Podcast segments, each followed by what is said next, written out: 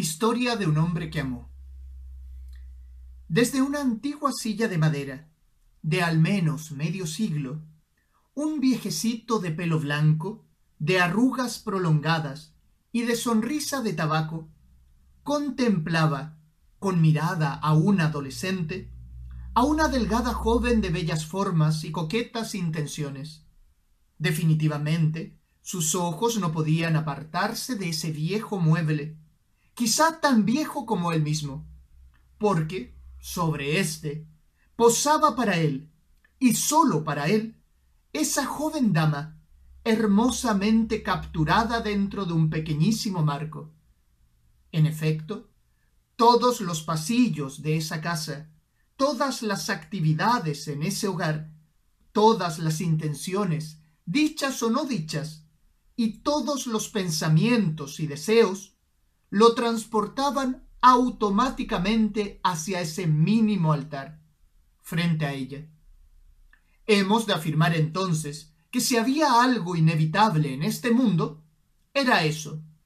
Después de todo, cualquiera hubiera notado que cada vez que sus ojos descansaban allí, sobre el viejo mueble, el anciano se quedaba atónito, observando la pequeña fotografía como si estuviera perdido en el tiempo.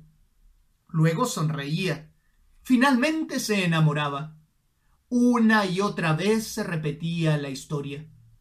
Insistente, casi por arte de magia, por absoluto deseo, se detenía para buscar los enormes ojos de esa señorita, quien vanidosa, con ropas de otra época, revelaba una enorme alegría frente a una cámara de otro tiempo, dentro de ese cuadro que prolongaba indefinidamente el recuerdo. Él, sonriente, anciano, cándido, enamorado, no le quitaba los ojos de encima, como si fuera un punto fijo de la eternidad, como conmemorando el acierto de haber tomado esa foto, de haberla inmortalizado. Por eso no es de extrañar al lector que cada vez que lo hacía, cada vez que su espíritu descansaba allí, sostuviera firme una copa de buen vino, prestamente ubicada junto a una botella de cabernet, con la que no dejaba nunca de brindar, como si en ésta escondiera una profunda esperanza al contemplar al amor de su vida, aunque también se notaba mucho de ansiedad. Años habían pasado desde que comenzaron a vivir en ese hogar, porque en eso se había convertido esa envejecida, pero siempre hermosa casa, en un verdadero hogar. O, al menos, así lo entendieron desde el momento mismo en que se mudaron allí, en que comenzaron a darle forma a sus anhelos de felicidad. Al principio les fue difícil, como a todo matrimonio joven. Pero no tanto, pues nunca estuvieron solos en esta aventura siempre se tuvieron el uno al otro. Ciertamente fue tan poderosa esa unión durante el tiempo que duró, que en esa enorme casa habitada ahora por un ancianito con olor a tabaco, nunca se alcanzó a sentir la soledad. Esto, aun cuando el mundo alrededor había cambiado progresivamente. Ahora, edificios impensables en su juventud se elevaban dentro de un barrio en el que muy pocos de sus primeros vecinos aún vivían, pero en el que ya varios habían sido velados. El almacén de la esquina, ese almacén de toda la vida, ya no existía más, puesto que hace poco habían abierto un enorme supermercado. ¿Cómo competir contra esos monstruos del capital? Ya poca gente los saludaba en la calle como si los buenos modales se hubieran vuelto obsoletos, y el desear un buen día, una cosa extraña, fuera de estación, incluso sospechosa. A veces, a la vuelta de la esquina, se encontraba con la señora Inés, vestigio de otro tiempo, con quien, por cierto, conversaba como solía hacerlo en su juventud. Por ello, su sorpresiva muerte fue una muy mala noticia.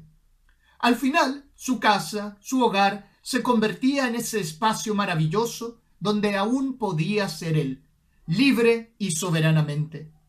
y esa silla, frente a la joven y coqueta dama de la fotografía, su lugar idóneo, místico, donde cada tarde abría una botella de vino y conversaba con el pasado, siempre mientras buscaba los enormes y dulces ojos que le coqueteaban descaradamente. Ese era, sin duda, su retrato preferido, la foto que más adoraba de ella, el sueño predilecto y único de su contemplación cuando se trataba de beber un buen cabernet, afirmaba.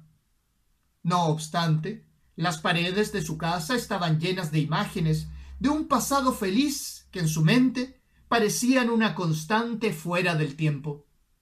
En el living, en el comedor, en el dormitorio, junto a la escalera, se observaban varios y antiguos cuadros de distintos tamaños, de diferentes momentos, de diversos instantes de su vida, como si su cámara nunca hubiera dejado de funcionar.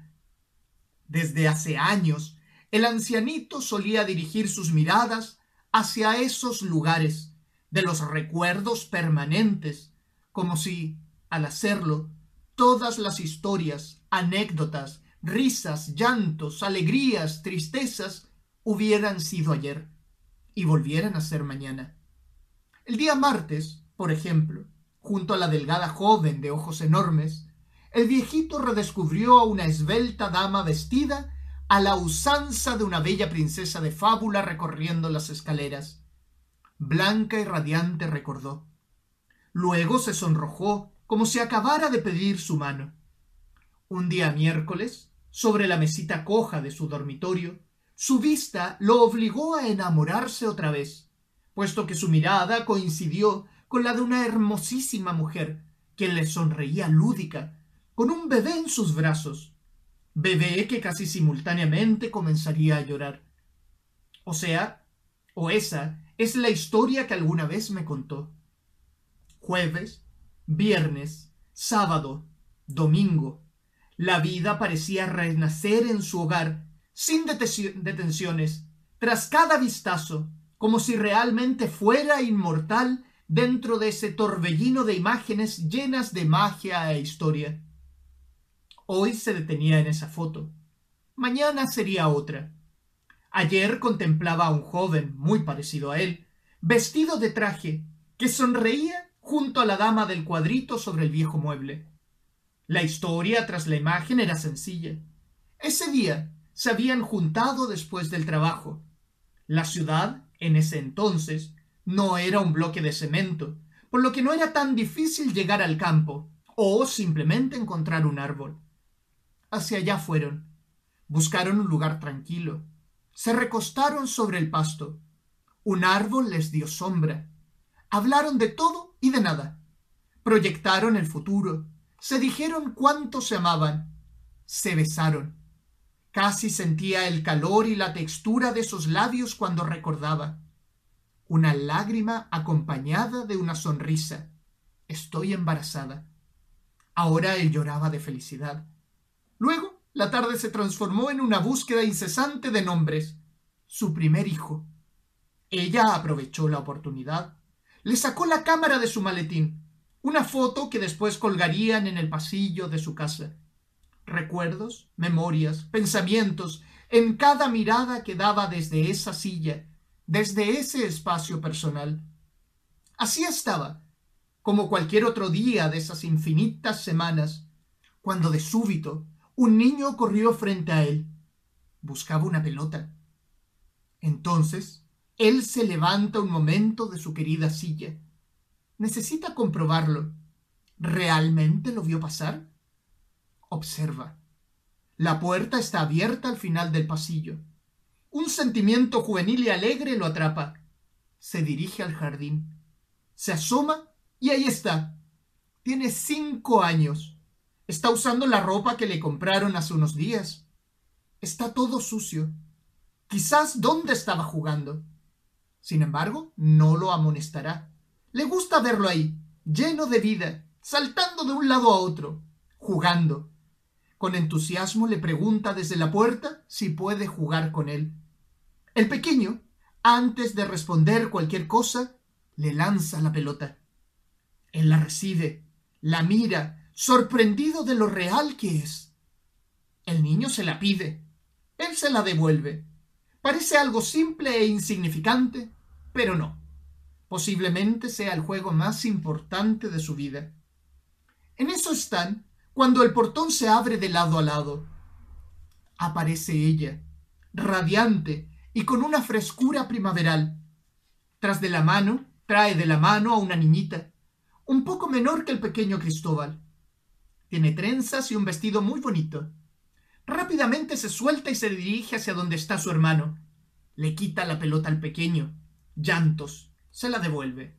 El ancianito permanece absorto, invadido por cierta tranquilidad que lo conmueve. La niñita se acerca a darle un beso. Sonríe. Alguien lo llama desde el interior de la casa. Amor. Escucha.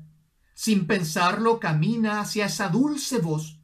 Se mueve lento, cansado, pero feliz y decidido a responder al llamado. Amor. Vuelve a escuchar. Concluye que las palabras vienen desde el dormitorio, desde el segundo piso. Con mucho esfuerzo sube las escaleras. Lo vale. Una última aventura digna de ser vivida.